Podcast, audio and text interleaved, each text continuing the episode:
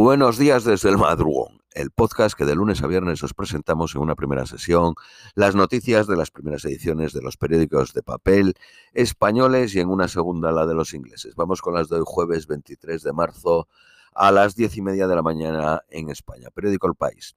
Moscú lanza un nuevo ataque contra Kiev tras la visita eh, y la cumbre con el, líder chino. La ofensiva con misiles y drones causan siete muertos cerca de la capital ucraniana. Zelensky sostiene que Putin no busca la paz. El presidente chino invita a Sánchez a Pekín en pleno intento de mediación en, en Ucrania. Sánchez viajará la próxima semana, el 31. La excusa formal son los 50 años de relaciones diplomáticas. El mandatario español participará en la versión china del foro Davos.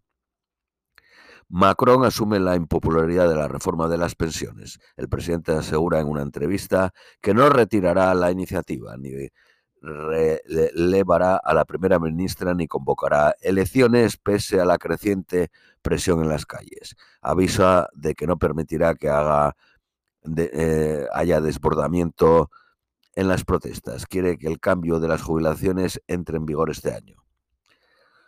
El primer ministro británico logra sofocar la rebelión euroescéptica contra el pacto post-Brexit.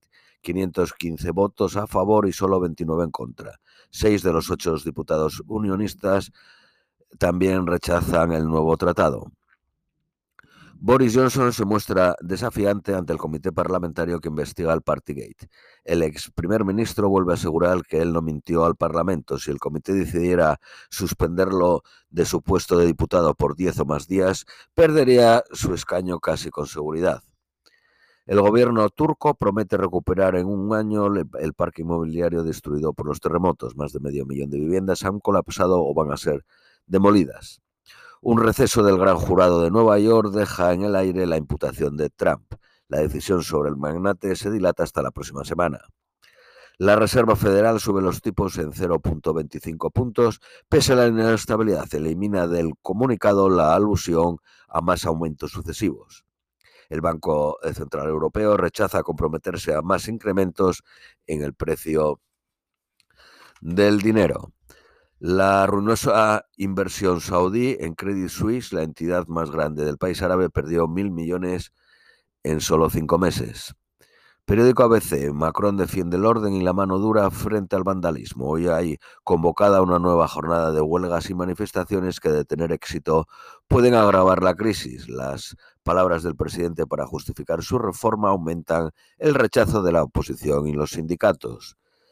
Zelensky visita Bakhmut para dar un espaldarazo a las tropas. Finalmente ayer no se produjo la llamada entre el presidente chino y el presidente ucraniano. Periódico La Razón. En una audiencia televisada, Boris Johnson niega ante el comité haber mentido deliberadamente.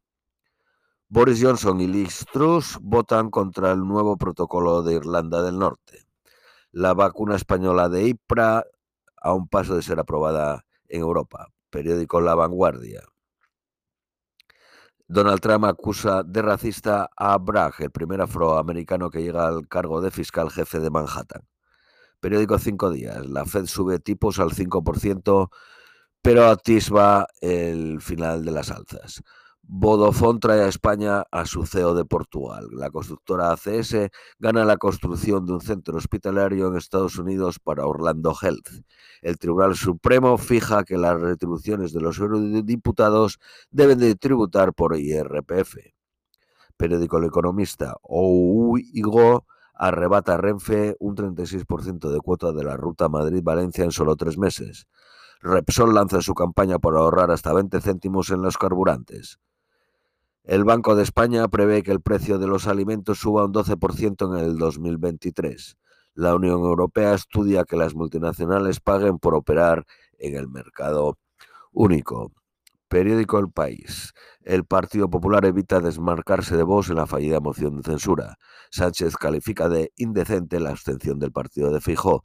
Y Gamarra, que fue la que actuó del portavoz del Partido Popular, no se pronuncia sobre la invitación de Abascal a futuros pactos. La ley de vivienda pondrá a prueba al gobierno tras el bálsamo de la moción. La directora de la Guardia Civil dimite tras la imputación de su marido. El Partido Popular mantiene como candidato al Viol tras ser procesado por prevaricar. El Tribunal Constitucional avala la eutanasia. Asegura que la ley garantiza la autodeterminación de las personas sin desproteger la vida. Los coches de gasoil más nuevos exceden los límites en el 77% de las pruebas de emisiones. Un ciberataque impide a Alianza Healthcare distribuir medicamentos a las farmacias. Fucas cree que la inflación será del 4.2 en 2023 y que España crecerá punto y medio. Periódico ABC. Belarra y Montero plantarán a Yolanda Díaz el día 2 porque no hay acuerdo con Sumar. Correos usó un contrato irregular para poner en vuelo su avión de carga. Periódico La Razón, el Partido Popular se siente reforzado pese a los 91 ataques de Sánchez. Se abstuvieron por respeto a Tamames. Periódico La Vanguardia, la Unión Europea obliga a que los aparatos se reparen más allá de la garantía. El, el fabricante deberá asegurar su arreglo durante 10 años. Esto es todo por hoy. Os deseamos un feliz jueves y os esperamos mañana viernes.